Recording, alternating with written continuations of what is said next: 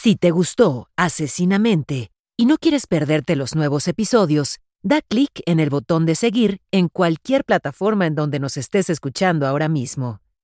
No olvides calificarnos y compartir. Recuerda que hay más episodios ya disponibles en Amazon Music. Solo tienes que bajar la app. Es gratis. El siguiente episodio no es apto para todo público. Se recomienda discreción.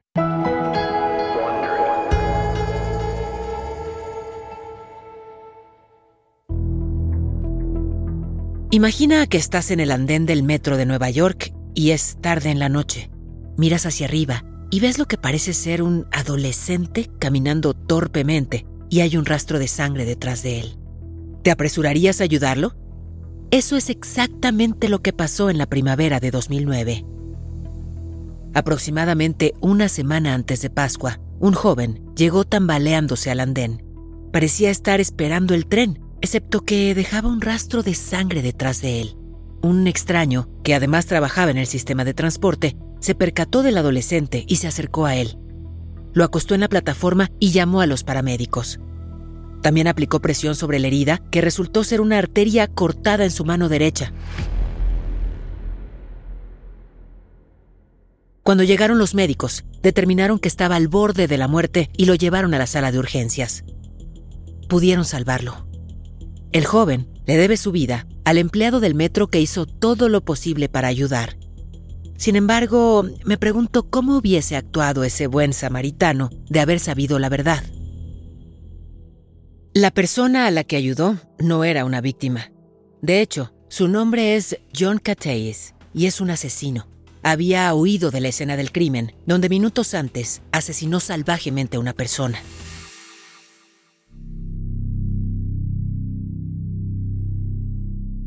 John publicó un anuncio en Craigslist en el que decía que haría prácticamente cualquier acto sexual por dinero en efectivo. Un hombre aceptó la oferta y acordaron encontrarse en su casa. Hasta ahora todo bien, excepto que en 15 minutos el hombre había muerto y John estaba huyendo.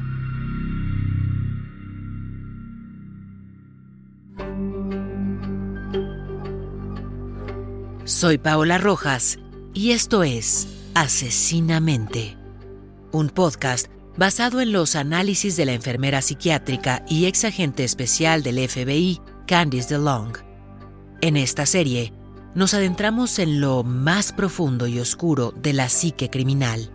Acompáñame mientras exploramos la mente de los criminales más infames. Episodio con episodio, te relataré los casos más escalofriantes que han estremecido a la sociedad y dejaron una marca indeleble en la historia. Me sumerjo, junto contigo, en los perfiles psicológicos que han desconcertado a los expertos en una búsqueda por comprender sus patrones y motivaciones. Esto es Asesinamente.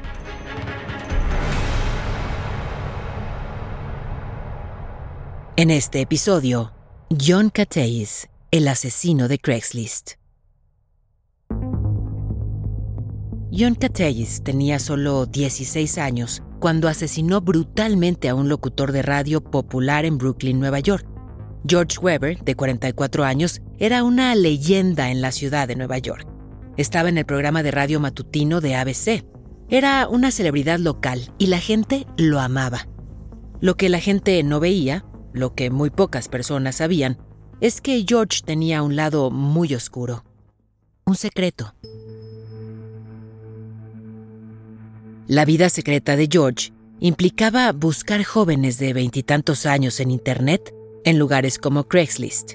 Los necesitaba para que le ayudaran a cumplir su fantasía sexual. George no buscaba romance ni un encuentro sexual típico, sino todo lo contrario. Buscaba trabajadores sexuales masculinos que lo ayudaran con su fetiche y luego, cuando todo terminaba, quería que se fueran. Ni cena, ni bebidas, solo esto. A George le gustaba que lo asfixiaran hasta quedar inconsciente. Era posiblemente la única manera en que podía lograr excitación y satisfacción sexual. Necesitaba la falta clínica de oxígeno en el cerebro, también conocida como anoxia. La necesitaba para excitarse y alcanzar el orgasmo. Pero lo lograba solo al ser asfixiado por otro hombre. Un fetiche sexual es algo que el individuo necesita. Puede ser un objeto inanimado, cierta música, la imagen de algo, ropa interior de encaje. Es necesario que el individuo lo vea, lo toque o lo tenga presente para lograr la excitación y el orgasmo. Pero, ¿en qué se diferencia un fetiche de una fantasía sexual? Un fetiche es absolutamente necesario para que el individuo alcance placer mientras que una fantasía sexual es un pensamiento placentero que puede o no conducir a la excitación y el placer. La persona que tiene la fantasía lo controla. Mientras que en el caso de un fetiche, el fetiche controla a la persona. Son muy diferentes. Técnicamente, el fetiche de George cae dentro de la categoría de asfixia autoerótica, que es cuando un individuo hace algo para restringir el flujo sanguíneo a su cerebro. A menudo es posible encontrar personas que usan una cuerda o algún tipo de ligadura alrededor del cuello. También se puede lograr mediante compresión torácica. A veces las personas que hacen esto, aún viviendo solos, se meten a su armario para hacerlo. El secreto y lo prohibido realzan la fantasía. George lograba la anoxia al sofocarse, cortando el flujo de aire de su boca y nariz. Pero para ser sofocado como quería, necesitaba un ayudante, necesitaba de otra persona y no de un objeto como un cinturón o una cuerda. Pero, ¿por qué este fetiche? ¿Cómo desarrolló esta necesidad?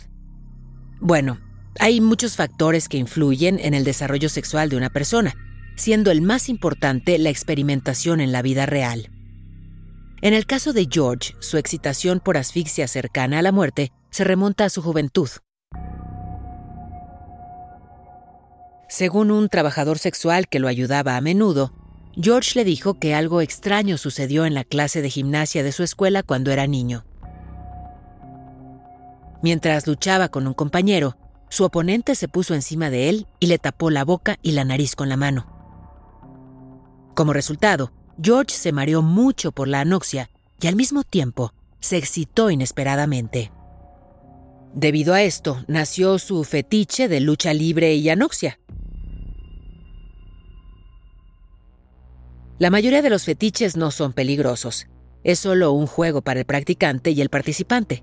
Pero si se practica periódicamente, puede representar peligro. Por ejemplo, el sadomasoquismo puede ser peligroso si se lleva demasiado lejos. Es importante señalar aquí que no había ningún componente sadomasoquista en el fetiche de George. El sadomasoquismo es cuando una persona, el sádico, inflige dolor a su pareja y su pareja es masoquista, disfruta que le hagan daño. Eso no es lo que estaba pasando en absoluto. George no necesitaba abusar de los demás ni ser abusado, pero sí le gustaba estar atado. Necesitaba sentirse impotente para regresar a ese momento en la clase de gimnasia donde fue dominado y controlado por otro hombre. Parecía que simplemente estaba tratando de revivir su primera experiencia sexual por el resto de su vida, siempre desde el rol pasivo. Lo que más necesitaba de su ayudante era confianza, pero desafortunadamente para George puso esa confianza en las manos equivocadas, las manos de John Catehis. El anuncio de John en Craigslist decía, Hombre busca hombre. Hago sexo oral por dinero en efectivo. Soy un chico de 16 años que busca dinero rápido. Soy bi, blanco y no estoy circuncidado. Pero solo me gusta el sexo oral. Lo hago con hombres de cualquier edad, pero solo por dinero en efectivo. Ese es un mensaje bastante claro. No hay manera de malinterpretar lo que John estaba dispuesto a hacer. Todo lo que necesitaba era una respuesta. El anuncio era obviamente muy explícito y John dice que comenzó a publicar en Craigslist como una broma, que disfrutaba animando a la gente para ver sus reacciones. Es importante señalar que, aunque fue John quien inició el encuentro y publicó el anuncio de Craigslist, todavía tenía 16 años, era menor de edad para dar consentimiento legal en el estado de Nueva York. George respondió al anuncio y le dijo que le pagaría 60 dólares, un poco más de mil pesos mexicanos, por lo que normalmente tomaba 30 minutos. John aceptó y le envió fotos de su perfil.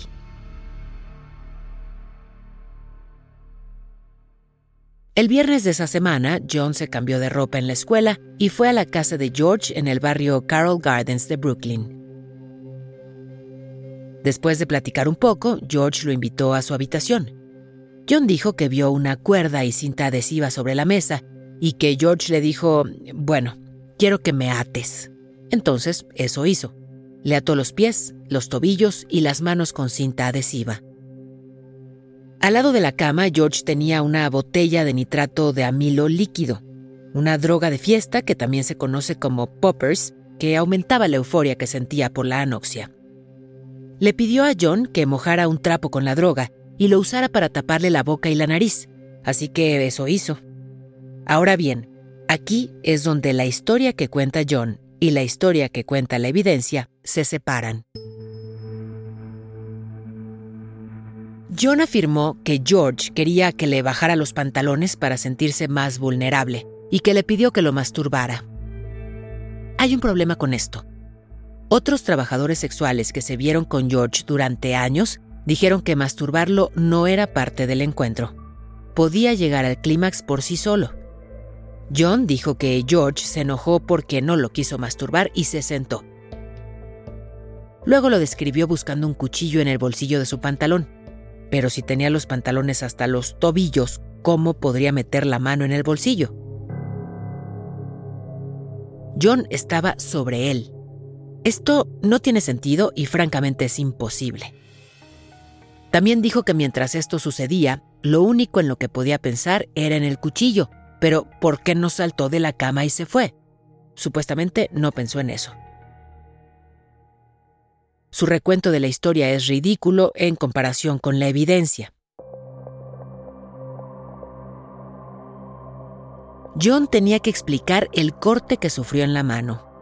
Dijo que cuando trató de agarrar el cuchillo, la hoja estaba hacia afuera y fue cuando recibió el corte que abrió una de sus arterias. Afirmó que eso lo impulsó a tomar el cuchillo y apuñalar a George, pero aquí hay otro pequeño problema. La autopsia reveló que lo apuñaló 50 veces, incluidas las heridas post-mortem, lo que significa que después de que el corazón de George dejara de latir, John siguió apuñalando, apuñalando y apuñalando. Algunas de las 50 heridas se encontraban en el cuello y la cara de George. Es interesante que las heridas de cuchillo en la cara no es algo que se vea muy a menudo en escenas del crimen. Suele pasar que cuando la víctima ha sido agredida en la cara se piensa, mm, esto podría ser ira focalizada, conocen a la persona. Nuestro rostro es nuestra esencia. Es más fácil matar a alguien disparándole en la nuca que en la cara. Si los miras es más difícil.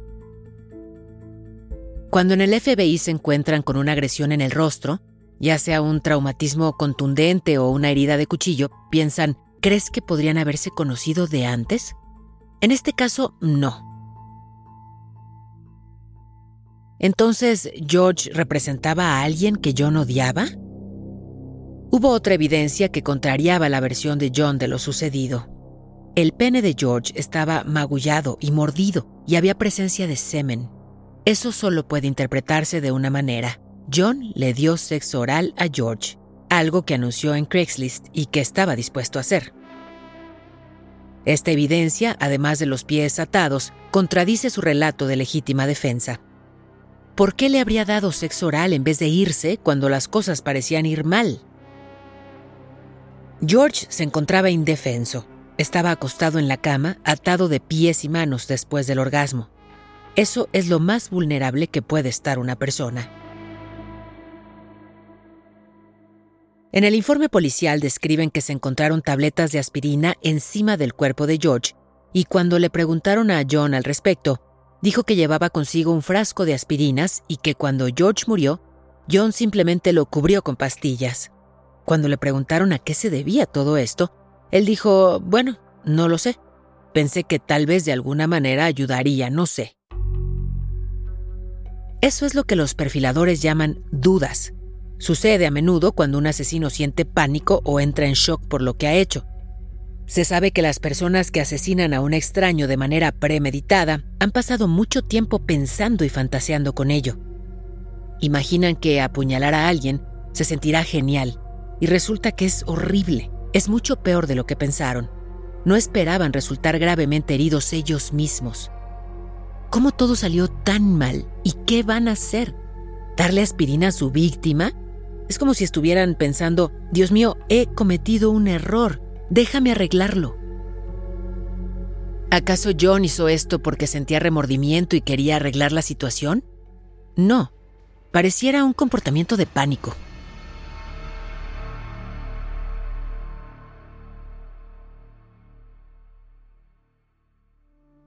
El cuerpo de George fue descubierto unas 36 horas después porque no fue a trabajar ni contestó su teléfono.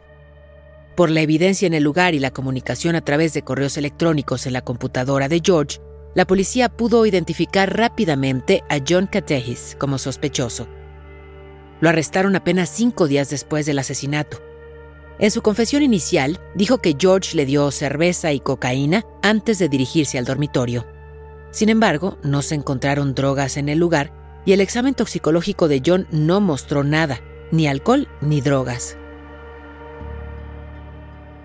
Después del interrogatorio, lo acusaron de asesinato en segundo grado y posesión criminal de un arma, pero no del arma homicida. El arma homicida nunca fue encontrada. Aunque ya la policía tenía su confesión en video, John se declaró inocente y alegó defensa propia, y a pesar de solo tener 16 años, fue juzgado como adulto. ¿Por qué? Bueno, si el crimen es lo suficientemente macabro, y este ciertamente lo fue, el sospechoso generalmente es acusado como adulto porque es lo que exige la opinión pública. Nadie quiere que en unos años esta persona esté libre en las calles, así que hay que encerrarlo.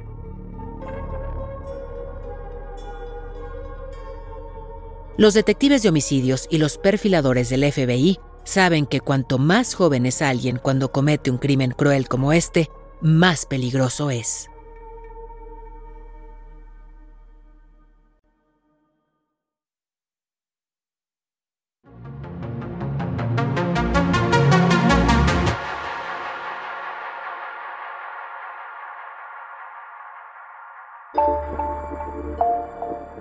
John se metió en serios problemas en la escuela desde muy joven. En la primaria fue violento con otros niños y a veces era violento con el profesor. Fue expulsado de tres escuelas diferentes antes de acabar en una para niños con trastornos emocionales. Eso es serio. Sus problemas, sin embargo, no mejoraron, aumentaron. Hubo varios incidentes, una vez amenazó a una maestra, otra vez acosó a una joven por tomar sus medicamentos, frecuentemente participaba en peleas. Una vez tomó la mochila de un estudiante, la arrojó al inodoro y luego lo orinó encima. El denominador común de todas estas cosas que hacía es la humillación, degradación y dominación. Cuando orinó en la mochila, el mensaje que envió fue Estoy destruyendo esto porque es tuyo. Lo estoy tirando a un retrete y todos sabemos para qué sirven los retretes. No querrás volver a usarlo nunca más. Así de insignificantes son tú y tus cosas. Desde muy temprana edad, John degradaba a otros niños. Necesitaba humillar a otras personas. ¿Por qué?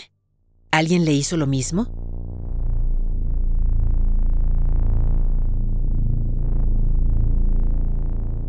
Uno de los componentes más importantes al analizar si alguien tiene un trastorno de personalidad antisocial es el desprecio por los derechos de los demás, el derecho a permanecer seguros, a mantener su propiedad, todo eso. Y John tenía cero consideración. Hizo lo que quiso a pesar de las consecuencias. Uno de los informes disciplinarios que le hicieron arrojó que parecía disfrutar del dolor y la incomodidad de los demás. La escuela mantuvo algo más en sus archivos, algo que John escribió cuando tenía 12 años. Cuando sea mayor, quiero ser un asesino.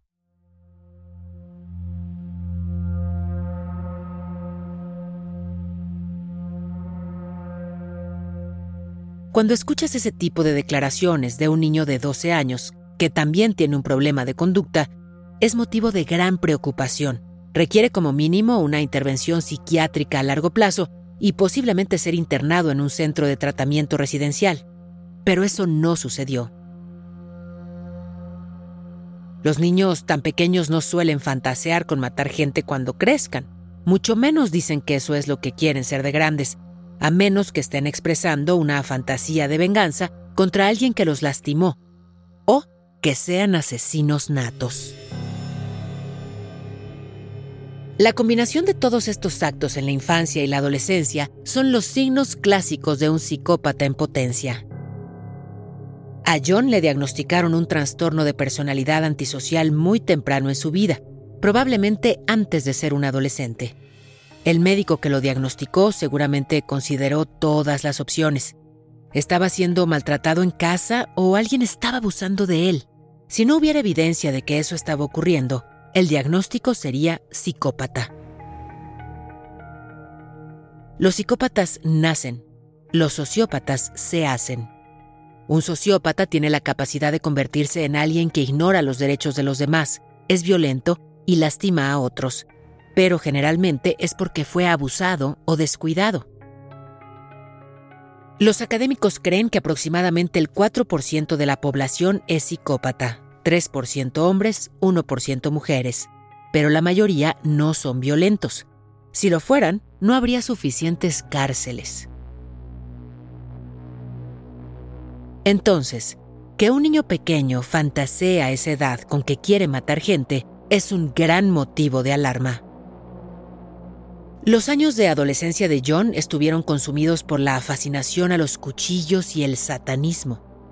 Tenía una gran variedad de cubiertos y aparentemente nunca salía de casa sin ellos. Lo de los cuchillos era mucho más parte de él que la exploración amateur del satanismo. Tenía varias fotografías en su perfil de MySpace en las que sostenía un cuchillo con aspecto amenazador. Parecía que era importante para él, cuando le preguntaron por esto, lo descartó diciendo, oh no, eso era solo juego de niños, no era importante en absoluto. De nuevo, desestimó todo. Publicó este mensaje en su perfil. Soy extremista, anarquista y sadomasoquista. Mientras me muestres respeto, yo te mostraré respeto. Si me faltas el respeto, te romperé el cuello.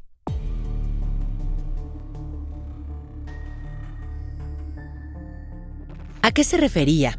Posiblemente era una postura defensiva. No te metas conmigo o esto es lo que te haré. Teniendo en cuenta que John era de complexión delgada, tal vez se sentía indefenso en un mundo enojado y violento. Ese texto fue una advertencia de lo que le gustaba y de lo que era capaz de hacer. Su colección de cuchillos mostraba un deseo profundamente arraigado de lo que haría para protegerse.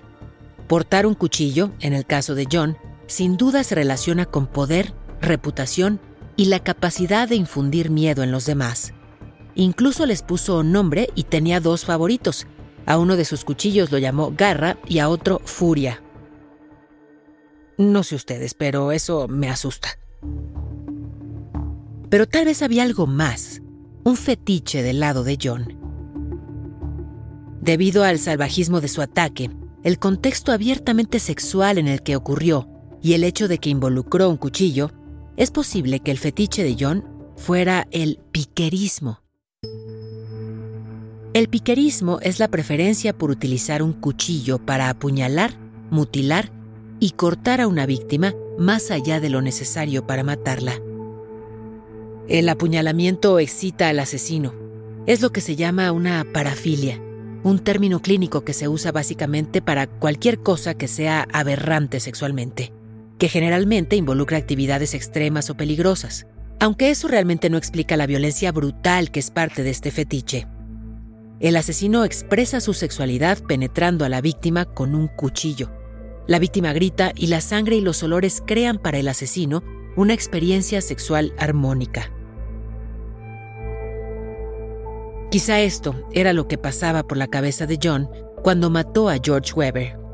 Los olores, el inconfundible sentimiento por la sangre, los gritos de George cuando lo apuñalaba, todo eso probablemente excitó a John.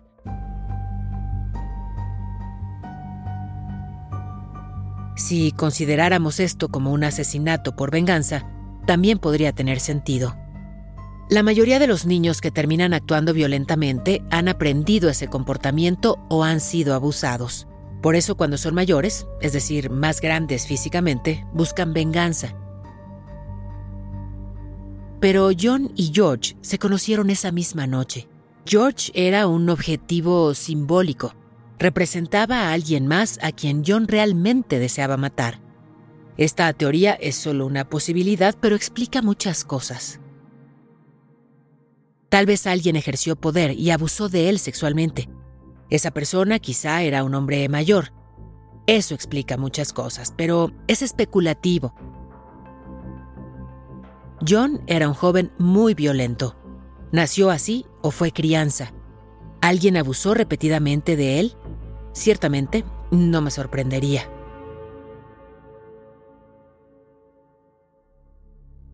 El comportamiento violento de John surgió cuando era muy joven. Con respecto a su anuncio de Craigslist, está claro que troleó a un hombre mayor porque es a quien eligió. Eso fue intencional, no fue un accidente que eligiera a un hombre que creía que era gay y que quisiera lastimarlo. Quería matarlo. John dijo que lo hizo por dinero, pero viajar en metro un viernes por la noche desde Queens hasta Brooklyn por 60 dólares es un comportamiento muy extraño. A menos que consideremos que lo que lo llevó a la casa de George no fue el dinero, sino matarlo.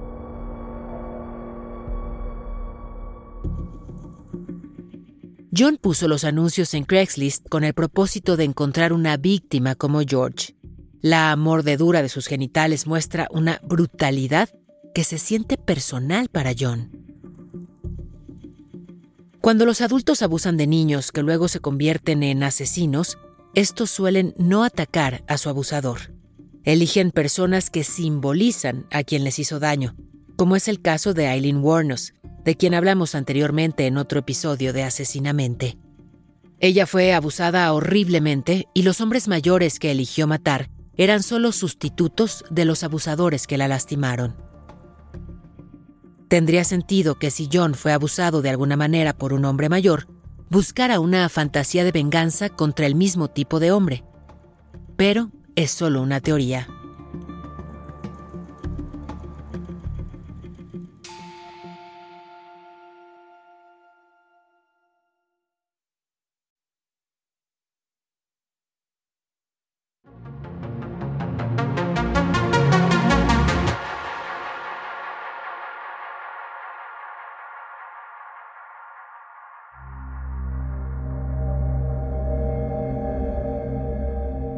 John solo se arrepintió de haber sido atrapado y no asumió ninguna responsabilidad por lo que hizo.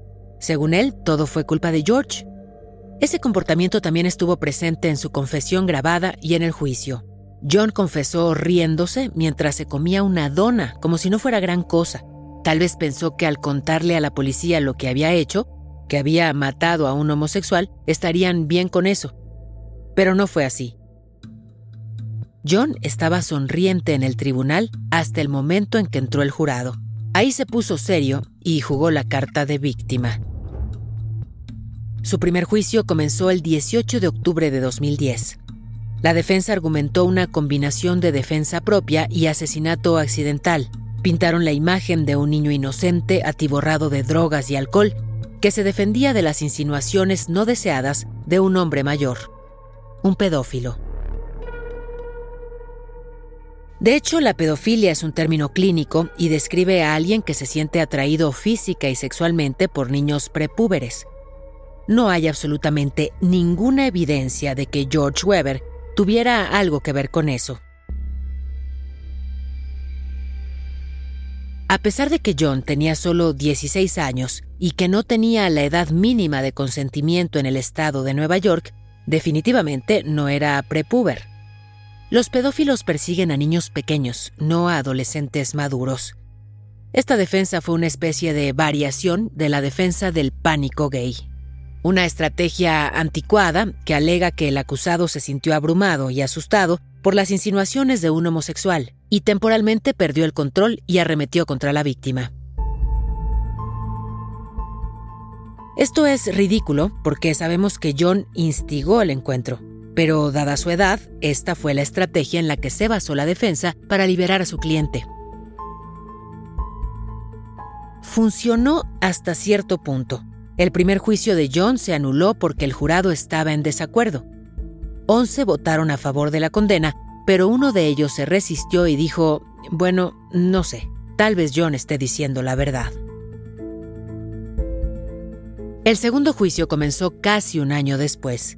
Esta vez al jurado se le permitió considerar un veredicto menor de homicidio en primer grado, además del cargo de asesinato en segundo grado. Esto empujó a la fiscalía a mostrar fotografías más explícitas de la escena del crimen, mientras la defensa se apegó a su estrategia de autodefensa. Sin embargo, esta vez el jurado no cayó. Condenaron a John por asesinato en segundo grado y lo sentenciaron entre 25 años y cadena perpetua. Cuando leyeron la sentencia, John se rió.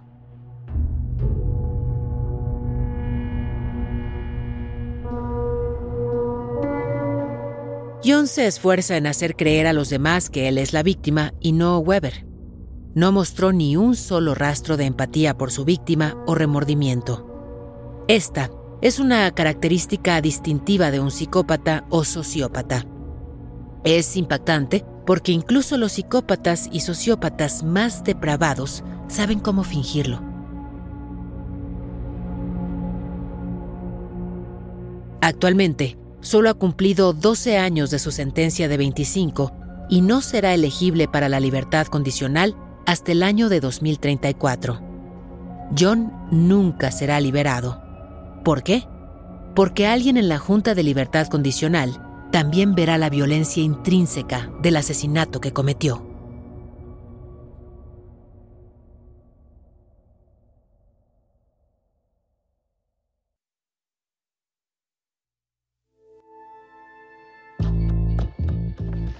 Esto fue Asesinamente, una producción de Wondery. Gracias por escuchar. Asesinamente está disponible donde sea que escuches tus podcasts. Accede a nuevos episodios antes y sin anuncios en Amazon Music, incluido con tu suscripción Prime. Con Prime, ahora tienes acceso gratis a los mejores podcasts y toda la música a través de Amazon Music. Descarga la aplicación ahora. Esto fue Asesinamente, un podcast en el que nos sumergimos en las mentes oscuras y retorcidas de algunos de los criminales más notorios de la historia y descubrimos lo que hay detrás de sus comportamientos y motivaciones. Asesinamente es conducido por mí, Paola Rojas, y producido por Exile Content Studio. Coordinadora de producción Verónica Hernández. La traducción y localización es de Kraken Comunicación y Mario Conde. Supervisión de traducción Álvaro Céspedes. La grabación estuvo a cargo de Pedro Aguirre en los estudios de Excel Content. El diseño sonoro es de Hugo Mendoza y Gonzalo Messi. Producción ejecutiva de Carmen Graterol e Isaac Lee. Daniel Batista dirige el área de audio en Excel Content Studio. The Wondery, la producción es de Carlota Aparicio y la producción ejecutiva es de Sarah Barrett, Jessica Radburn y Marshall Louis.